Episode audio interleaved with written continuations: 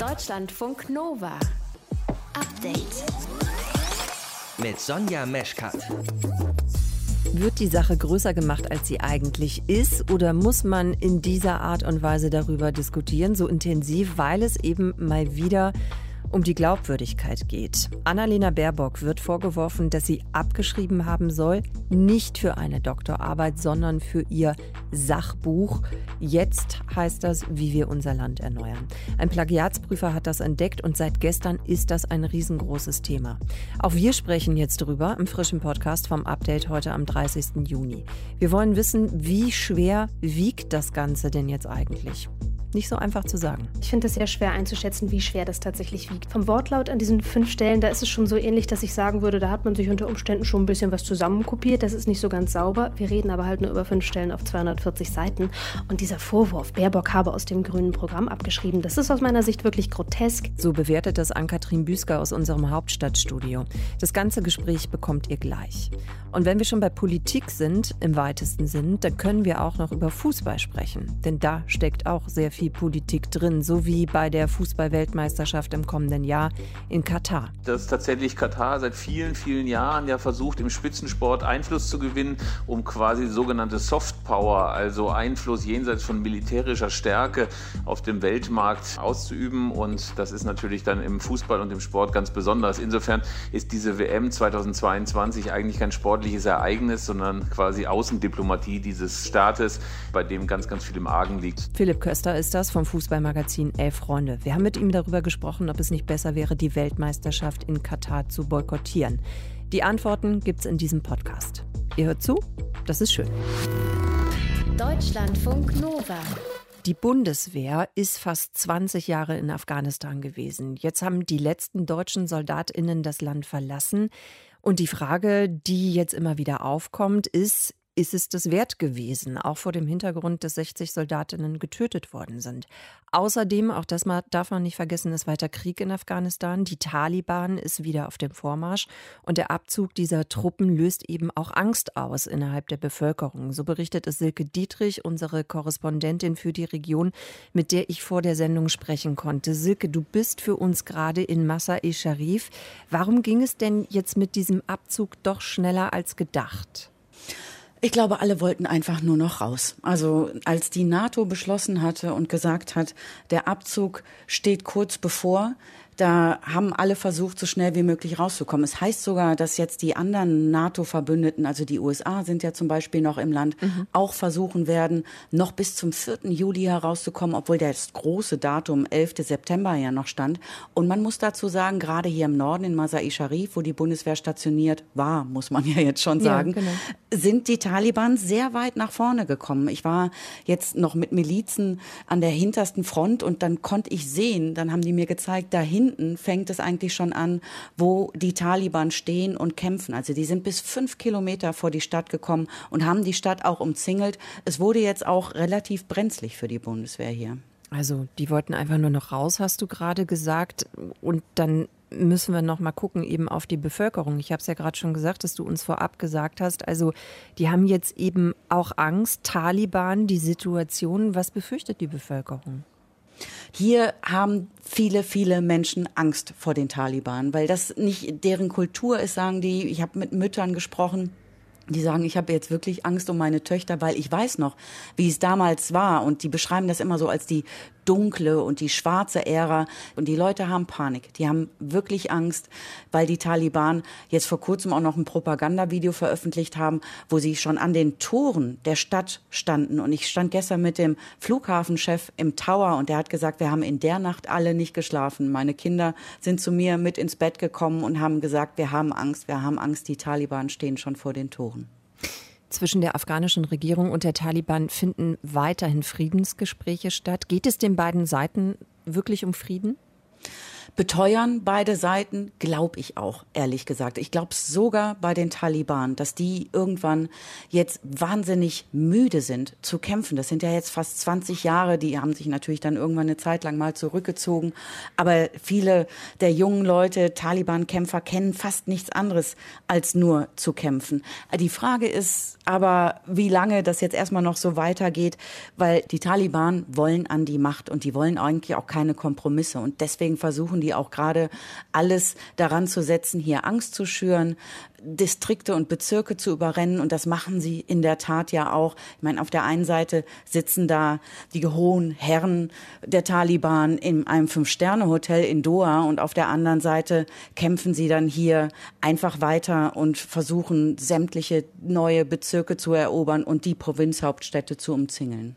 Ich komme nochmal zurück, Silke, auf die Bundeswehr. Die Bundesregierung hat ja angekündigt, dass es eine Aufarbeitung geben soll, eben von diesem Einsatz. Mm, was glaubst du denn, wie bewertest du das? Ist dieser NATO-Einsatz gescheitert oder war er erfolgreich? Die Frage ist, was wollten die eigentlich mit dem NATO-Einsatz? Ganz am Anfang ging es ja wirklich nur darum, Osama bin Laden zu finden. Osama bin Laden ist noch nicht einmal Afghane. Der wurde natürlich hier geduldet, aber das sagen dann viele Leute auch hier und sagen, ihr habt einen einzelnen Mann und eine Terrorgruppe gesucht, den habt ihr dann getötet und was dann? Und am Anfang gab es keinen Plan für Afghanistan. Und ich glaube, das ist das große Problem, auch um diese Frage zu beantworten. Was wollte die westliche Gemeinschaft eigentlich hier? Es ging ja nicht darum, das Land von den Taliban zu befreien und hier Frauenrechte einzuführen. Das kam dann erst sehr viel später, die Idee. Und dazu bräuchte es, glaube ich, sehr viel länger Zeit auch noch, um das umzusetzen. Und das hat dann am Ende vielleicht nicht geklappt. Ich sehe es ja in den Städten, muss ich ganz ehrlich sagen, schon dass hier viele Studentinnen sind und äh, viele Freigeister auch, aber da gibt's eben diesen riesen Clash zwischen Erzkonservativen, zwischen Radikalen, zwischen verschiedenen Ethnien, zwischen eher westlich geprägten Menschen und das ist sehr, sehr schwer in Afghanistan, das alles unter einen Hut zu bringen. Silke Dietrich über den Abzug der letzten Bundeswehrsoldatinnen aus Afghanistan. Deutschlandfunk Nova. Update. Die grüne Kanzlerkandidatin Annalena Baerbock muss sich mit neun Vorwürfen auseinandersetzen. Ein österreichischer Plagiatsprüfer, Stefan Weber heißt er, wirft ihr vor, in ihrem neuen Buch, Titel Jetzt, wie wir unser Land erneuern, soll sie an mehreren Stellen plagiiert, also abgeschrieben haben. Was ist dran an den Vorwürfen? Ich habe darüber gesprochen mit Ann-Kathrin Büsker aus unserem Hauptstadtstudio. Ann-Kathrin, was sind das für Textstellen, bei denen Baerbock abgeschrieben haben soll? Hast du vielleicht mal ein Beispiel für uns? Also konkret gibt es fünf Beispiele auf 240 Seiten und an diesen fünf Stellen, da gibt es schon starke Ähnlichkeiten zwischen Quellen wie etwa einem Text der Bundeszentrale für politische Bildung und dann eben dem Buchtext. Da sind dann einige Wörter zum Teil umformuliert, aber die Satzstellung, die ist schon sehr, sehr ähnlich. Das sind jetzt keine Textteile von besonderer Schöpfungshöhe, deshalb spare ich mir das jetzt auch, die vorzulesen. Mhm. Das ist also nichts, wo viel Eigenanalyse oder so drin steckt, sondern das sind teilweise auch Allgemeinplätze, wenn es zum Beispiel um den Klimawandel geht. Es gibt einen Abschnitt, da geht es dann um die Aufzählung von Staaten, die zum Zeitpunkt X in die EU aufgenommen wurden. Das ist also allgemein verfügbares Wissen, aber eben in so einer Ersatzstellung, die vermuten lässt, dass hier so ein bisschen Copy und Paste gemacht wurde. Außerdem äußert der Plagiatsprüfer den Vorwurf, Baerbock habe zahlreiche Sätze aus dem Parteiprogramm der Grünen aufgenommen, für die sie ja mit dem Buch auch Wahlkampf macht. Das hat er allerdings nicht weiter belegt. Das heißt, diese Vorwürfe kommen jetzt wirklich nur von diesem Plagiatsprüfer oder gibt es noch andere Stellen, die sich da melden? Nee, das ist eher Stefan Weber, Kommunikationswissenschaftler aus Österreich, der sich mit der Überprüfung zahlreicher wissenschaftlicher Gutachten, aber eben auch wissenschaftlicher Arbeiten von Politikern einen Namen gemacht hat. Unter anderem hat er die Dissertation von Norbert Lammert überprüft, die als eindeutiges Plagiat ausgemacht. Die Ruhr-Universität Bochum, die hat das anders gesehen, deshalb hat Lammert seinen Titel noch. Anders ist es beim österreichischen Ex-Landrat Christian Buchmann, ÖVP. Der hat seinen Titel verloren. Webers Schwerpunkt sind also eigentlich wissenschaftliche Arbeiten. Er nimmt auch Prüfaufträge entgegen, hat aber gegenüber der deutschen Presseagentur versichert, Baerbocks Buch habe er auf eigene Rechnung untersucht. Er habe sich, Zitat, in das Thema Baerbock verbissen. Und tatsächlich, ähm, seit Mai geht es auf seinem Blog auch um nichts anderes als die grüne Kanzlerkandidatin. Ja, ich glaube auch, die letzten 15 Einträge sind ausschließlich Annalena Baerbock äh, gewidmet. Ich habe mir das eben auch noch mal angeguckt. Was sagen denn jetzt die Grünen dazu eigentlich zu diesen Vorwürfen? Die weisen die Vorwürfe zurück, haben einen Anwalt eingeschaltet. Christian Scherz, spezialisiert auf Medienrecht. Der Wahlkampfsprecher der Grünen, der sprach gestern von einer Kampagne. Das sei der Versuch von Rufmord. Und man versucht jetzt, die grüne Basis zu mobilisieren, dass die etwa in sozialen Netzwerken ihre Solidarität mit Baerbock ausdrücken. Interessant finde ich, welche Strategie nicht gefahren wird. Und das ist die Hervorhebung des Co-Autors. Mhm. Grundlage für das Buch waren ja Gespräche, die der Autor Michael Ebmeier mit Baerbock geführt hat. Ebmeier, der hat als Co-Autor auch schon mit Außenminister Innenminister Heiko Maas zusammengearbeitet. Man könnte jetzt ja auch versuchen, ihm das zuzuschieben, aber man lässt sich als Grüne halt gar nicht erst auf diese Vorwürfe ein. Wie schwer wiegt denn jetzt das Ganze eigentlich? Frage ich auch, weil der Plagiatsprüfer Stefan Weber, der hat das Ganze ja jetzt selbst schon ein bisschen relativiert. Ja, ich finde es sehr schwer einzuschätzen, wie schwer das tatsächlich wiegt. Also vom Wortlaut an diesen fünf Stellen, da ist es schon so ähnlich, dass ich sagen würde, da hat man sich unter Umständen schon ein bisschen was zusammenkopiert. Das ist nicht so ganz sauber. Wir reden aber halt nur über fünf Stellen auf 240 Seiten. Und dieser Vorwurf, Baerbock habe aus dem grünen Programm abgeschrieben, das ist aus meiner Sicht wirklich grotesk, denn das hat sie ja in großen Teilen auch mitgeschrieben als Parteivorsitzende. Ja. Und dass da die Gedanken anderer Menschen eingeflossen sind, das schreibt sie auf den letzten Seiten ihres Buches eben auch. Das hat sie auf jeden Fall transparent gemacht. Aber ich meine, natürlich klingt Plagiat erst erstmal groß. Man denkt an Franziska Giffey, man denkt an Karl Theodor zu mhm. Guttenberg. Das sind ja so Fälle, wo das Wort Plagiat auch im Raum stand. Aber da ging es natürlich auch um wissenschaftliche Arbeiten, um wissenschaftliche Titel, die mhm. durch unsauberes Arbeiten erschwindelt wurden. Hier reden wir über ein politisches Buch. Das ist Begründung einer politischen Idee, hat überhaupt keinen wissenschaftlichen Anspruch. Aber klar, das Wort Plagiat, das ist jetzt natürlich erstmal in der Welt. Mhm. Welche Rolle spielt das denn im Wahlkampf an Katrin? Also haben wir alle mitbekommen, der ist ja jetzt losgegangen und im September sind die Wahlen. Ich finde es sehr auffällig, dass die anderen Spitzenkandidaten der demokratischen Parteien ähm, noch nicht so richtig eingestiegen sind auf das Thema. CSU-Generalsekretär Markus Blume, der moppert zwar und spricht von Schummelbaerbock, aber ansonsten halten sich die Spitzenleute wirklich zurück, wollen sich vielleicht auch nicht mit diesem Wahlkampf gegen die Person gemein machen. Und wie gesagt, inhaltlich sind diese Vorwürfe ja auch etwas dünn. Nach dem, was ich jetzt so in den letzten Wochen von den Grünen gehört habe, hat man schon damit gerechnet, dass dieser Wahlkampf brutal wird. Deshalb hat man ja auch das Wahlprogramm nicht so richtig scharf formuliert. Also die Grünen waren schon darauf vorbereitet, auch inhaltlich angegriffen zu werden. Neu ist jetzt natürlich dieser fundamentale Angriff gegen die Person Baerbock, wo einfach jede kleinste Verfehlung aufgegriffen, skandalisiert wird, was bei den anderen Spitzenkandidaten in dieser Intensität übrigens nicht der Fall ist. Also weder steht Olaf Scholz so massiv wegen Wirecard unter Beschuss, noch Armin Laschet etwa wegen des umstrittenen Versammlungsgesetzes in Nordrhein-Westfalen. Annalena Baerbock, die grüne Kanzlerkandidatin, soll abgeschrieben haben, plagiiert. Das sind die Vorwürfe. Wir haben uns das Ganze einordnen lassen von Ann-Kathrin Büsker aus unserem Hauptstadtstudio. Danke. Gerne. Deutschlandfunk Nova. Update. Schluss aus vorbei. Die deutsche Nationalmannschaft ist raus bei der Europameisterschaft und die Tagesschau hat deshalb heute Morgen diese wichtige Frage gestellt. Für Deutschland richtet sich der Blick Richtung WM 2022 in Katar. Wird es auch bei den Spielern einen Umbruch geben? In den sozialen Medien wird eine ganz andere Frage diskutiert. Sollte die Nationalelf die Weltmeisterschaft im kommenden Jahr in Katar nicht besser boykottieren? Eine echte Gewissensfrage. Was Philipp Köster dazu sagt, der Chefredakteur vom Fußballmagazin Elf Freunde. Ich habe mit ihm gesprochen. Philipp, ihr habt diese Frage bei Elf Freunde ja schon im Mai einmal durchdiskutiert im Heft. Was ist denn euer Fazit? Unser Fazit ist vernichtend, dass tatsächlich Katar seit vielen, vielen Jahren ja versucht, im Spitzensport Einfluss zu gewinnen, um quasi sogenannte Soft Power, also Einfluss jenseits von militärischer Stärke auf dem Weltmarkt auszuüben. Und das ist natürlich dann im Fußball und im Sport ganz besonders. Insofern ist diese WM 2022 eigentlich kein sportliches Ereignis, sondern quasi Außendiplomatie dieses Staates, bei dem ganz, ganz viel im Argen liegt, insbesondere im Bereich der Menschenrechte, der Arbeiterrechte, auch der Rechte der Homosexuellen. Mhm, da können wir vielleicht noch mal ein bisschen genauer drauf gucken. Also es soll ja Beweise geben, dass bestochen wurde, um diese WM nach Katar zu holen. Arbeiter, die die Stadien bauen mussten, gebaut haben, mussten das eben teilweise unter unmenschlichen Arbeitsbedingungen tun. Was hat euch bei eurer Recherche noch mal besonders geschockt?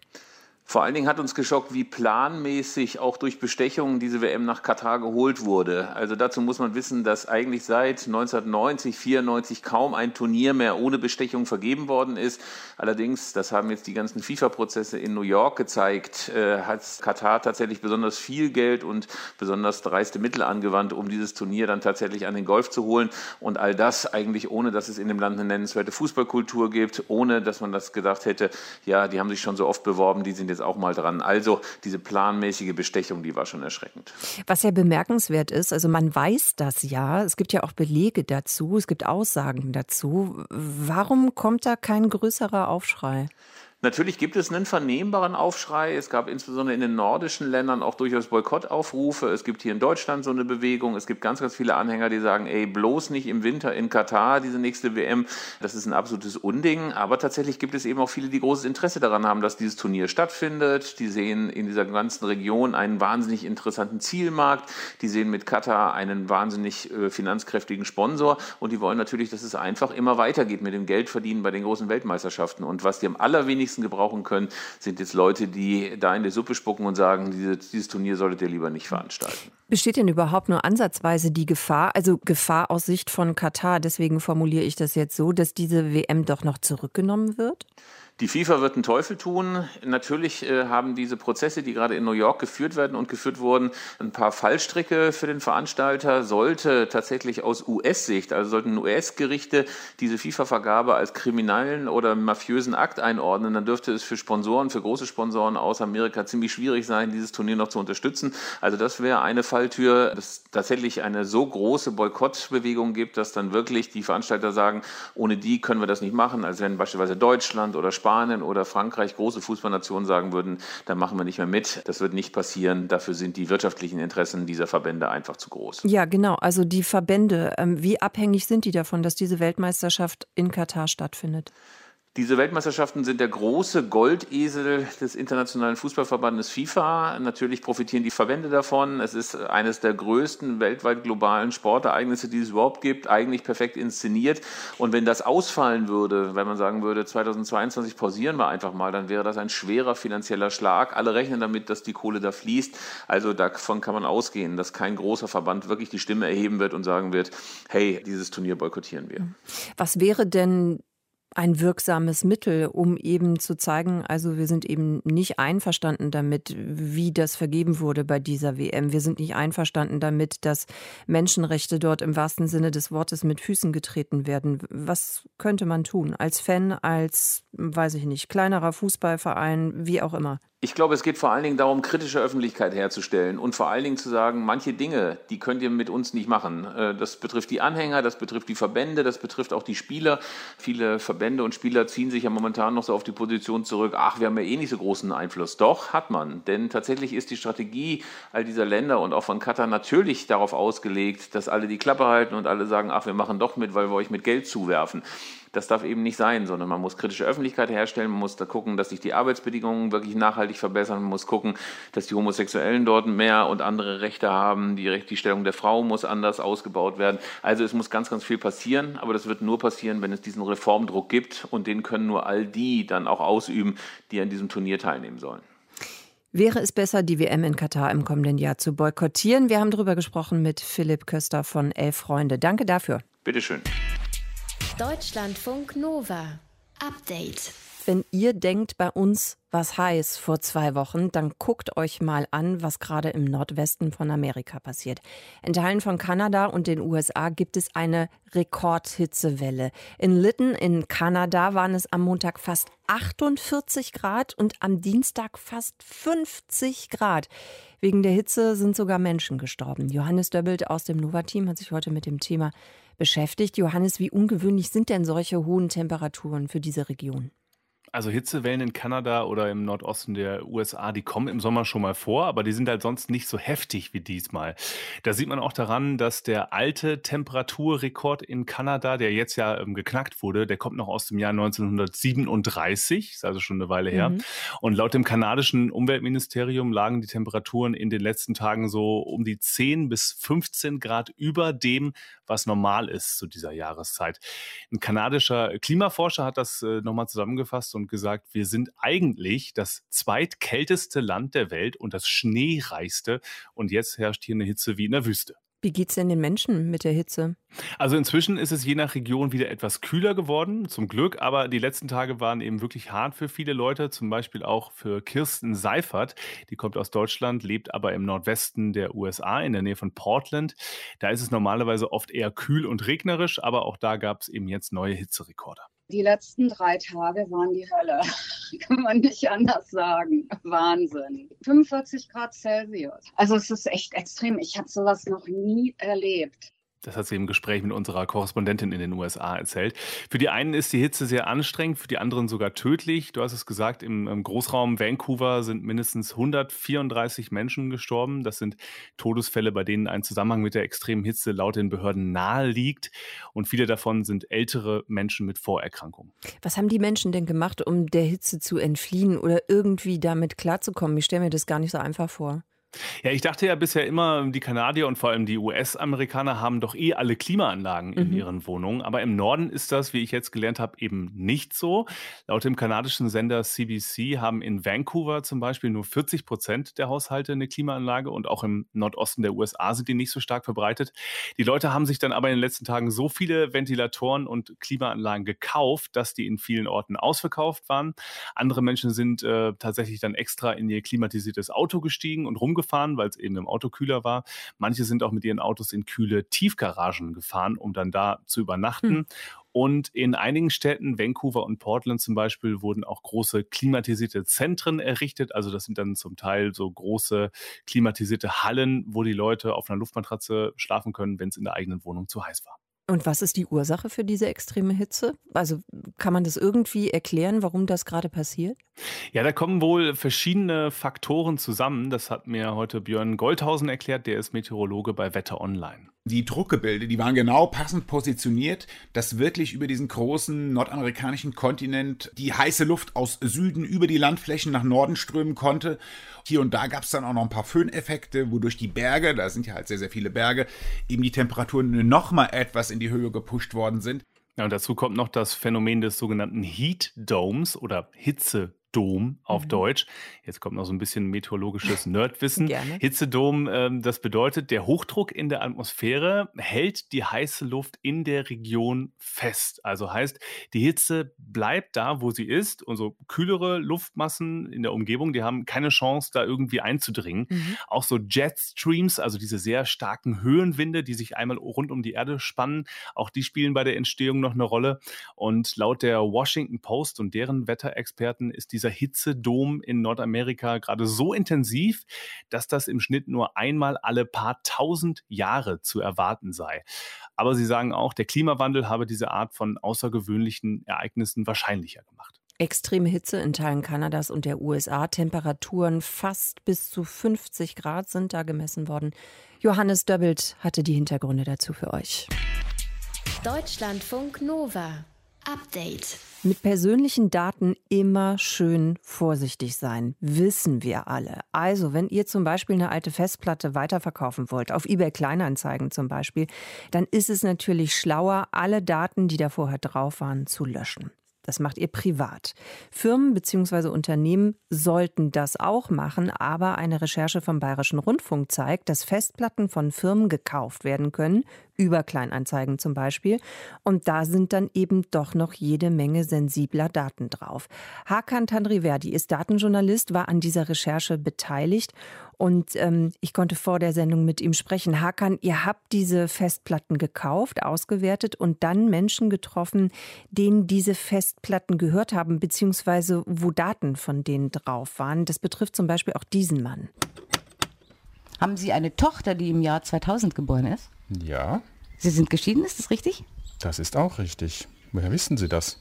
Ja, Hakan, woher wisst ihr das? Genau, das handelt sich an der Stelle um einen Datensatz, den wir gefunden haben auf einer Festplatte von einem Einwohnermeldeamt in der Nähe von Köln, in einer Gemeinde, die Neunkirchen-Seelscheid hieß. Und auf diesem Datenträger enthalten waren neben Passfotos, Unterschriften, auch sämtliche Dinge, die anfallen, wenn man halt zu einer Behörde geht.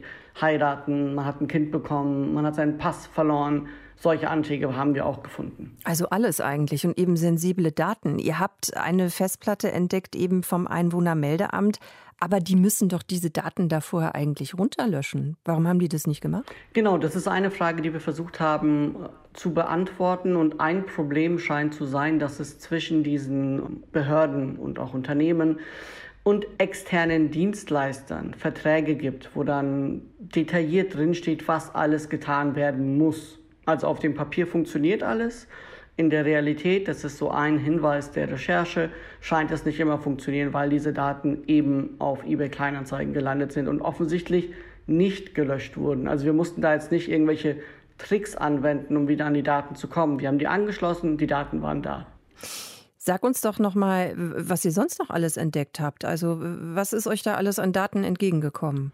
Ich fange mal mit dem krassesten Beispiel an. Wir hatten unter anderem Daten von dem Zahlungsdienstleister Klarna. Den dürften ihr die meisten kennen, wenn man online was überweisen will, ist eine Option per Klarna zu zahlen. Und dort eine Tochter von denen, BillPay heißt die, von denen hatten wir eine Festplatte und dort war äh, ein Ordner und dort stand dann Unterlagen für das LKA.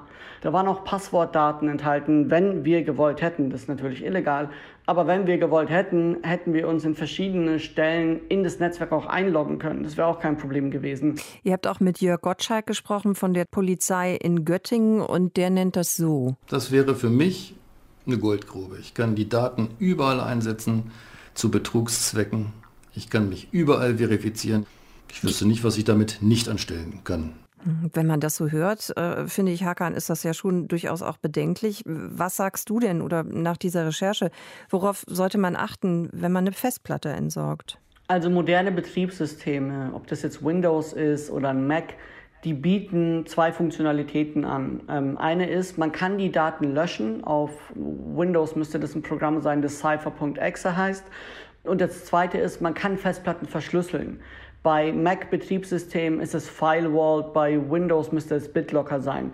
Und wenn ein System runtergefahren wird, dann ist diese Festplatte automatisch verschlüsselt. Und das bedeutet, wenn jemand rankommt und das Passwort nicht hat, kommt er an die Daten nicht ran. Jetzt gibt es aber eben auch die Nachrichten, selbst wenn man jetzt diese Daten löscht, dann können die trotzdem rekonstruiert werden. Stimmt das?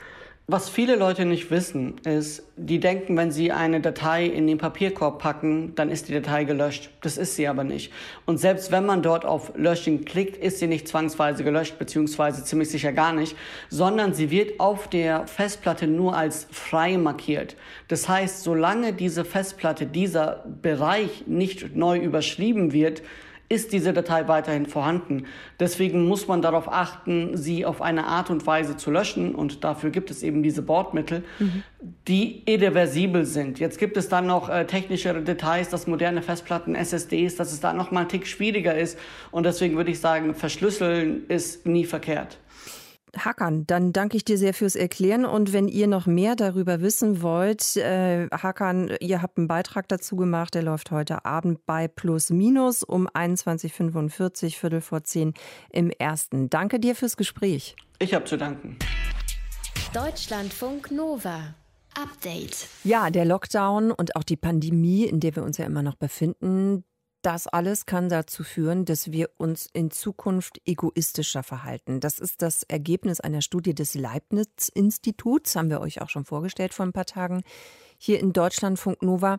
Und diese Erkenntnis, also dass soziale Isolation zu Egoismus führen kann, das ist natürlich nicht besonders erbaulich. Deswegen wollten wir von euch mal wissen, hm, ja, was, was ihr so an euch beobachtet habt in dieser Zeit, wie es euch ergangen ist. Wir wollten das gerne wissen über unsere Social Media Kanäle, unter anderem über unseren Instagram Channel. Und wir sind natürlich auch rausgegangen, dürfen unsere Reporter ja jetzt auch wieder face to face mit euch sprechen. Und wir haben nachgefragt und unsere Nova-Reporterin Rebecca Endler hat folgende Antworten bekommen. Hallo, Deutschlandfunk Nova hier. Darf ich dich fragen, wie. Moment. Dieses Hallo, Deutschlandfunk Nova hier, das habe ich jetzt seit eineinhalb Jahren nicht mehr auf der Straße zu fremden Menschen gesagt. Es hat mir gefehlt. Sehr sogar. Aber während ich versuche, so selbstsicher und resolut wie möglich zu wirken, denn nur so bekommt man von euch Antworten, fühlt sich alles ungewohnt und auch ein bisschen verboten an. Meine Social Skills ein untrainierter Muskel, der schlaff herunterhängt, während ich euch ein Mikro unter die Nase halte. Ähm, ich habe eine sehr random Frage und zwar, wie geht's Ihnen? Super. Uns geht's nicht so schlecht. Mir geht's sehr gut. Ja. Ja, ja, ja. Uns geht's gut. Laut einer britischen Studie von 2019, die ich durch Grace Anatomy Staffel 16 in meinem Lockdown-Wohlfühlprogramm entdeckt habe, sagen britische Erwachsene durchschnittlich 14 Mal am Tag I'm fine, mir geht's gut. Aber nur knapp jede fünfte Person meint das auch so. Und das war vor der Pandemie. Wie viele Personen heute noch von sich behaupten, I'm fine, das wissen wir noch nicht. Und selber? Danke auch, glaub ich. Wir antworten gut, weil es den gesellschaftlichen Erwartungen entspricht. Dem Ablaufskript darüber, wie Smalltalk zu funktionieren hat. Fährst du ein gesellschaftliches Skript ab, wenn du antwortest gut oder ist das tatsächlich überlegt? Das ist tatsächlich überlegt. Mir geht es heute echt ganz gut tatsächlich. Aber es gibt auch Situationen, wo ich ein gesellschaftliches Skript abfahre, aber das ist gerade keins davon. Auf jeden Fall ein Skript, aber trotzdem hat man so zwei Sekunden nachgedacht. Nachdenken trotzdem, aber die Antwort bleibt dieselbe. Da sind wir also. Über ein Jahr Pandemie, in der die meisten von uns ordentlich Zeit hatten, in sich hineinzuhorchen und nachzudenken. Was sind die Erkenntnisse?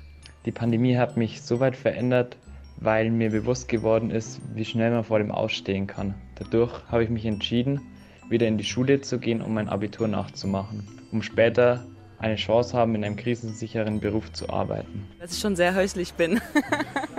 Dass ich gern zu Hause bin. Ich das eigentlich mag, dieses langsame, die Straßen leer. Mir haben einige Sachen gefehlt, aber mir hat nicht viel gefehlt, weil ich vorher auch wenig hatte. Und es war irgendeine Zeit, in der mir bewusst geworden ist, dass es extrem viel für eine Gesellschaft ausmacht, diese Kleinigkeiten zu haben. Ich glaube, ich werde nichts vermissen aus der Zeit eigentlich. Also nichts Richtiges vermissen so. Das Resultat ist, dass ich mir auf jeden Fall jetzt gedacht habe, dass ich mehr da sein möchte und mehr in der Gesellschaft sein möchte, mich mehr mit Menschen verbinden möchte. Hingegen weniger Verbindungen zwischen Menschen, das ist das Bild, das die jüngste Leibniz-Studie für die Zukunft projiziert. Mehr Egoismus als Folge sozialer Isolation. Ist wenn überhaupt so ein temporäres reaktionäres Resultat der Pandemie und des Lockdowns ist. Das wird sich auch sicherlich widerlegen, weil Menschen sind halt auf jeden Fall keine Inseln, deswegen. Wir Menschen sind keine Inseln.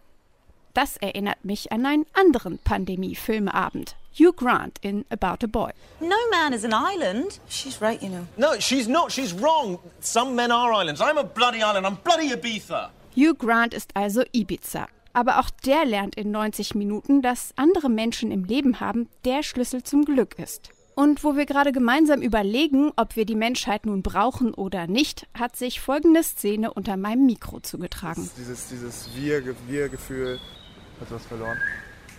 Dass man weiß, da, da ist dann noch jemand, der dann hilft.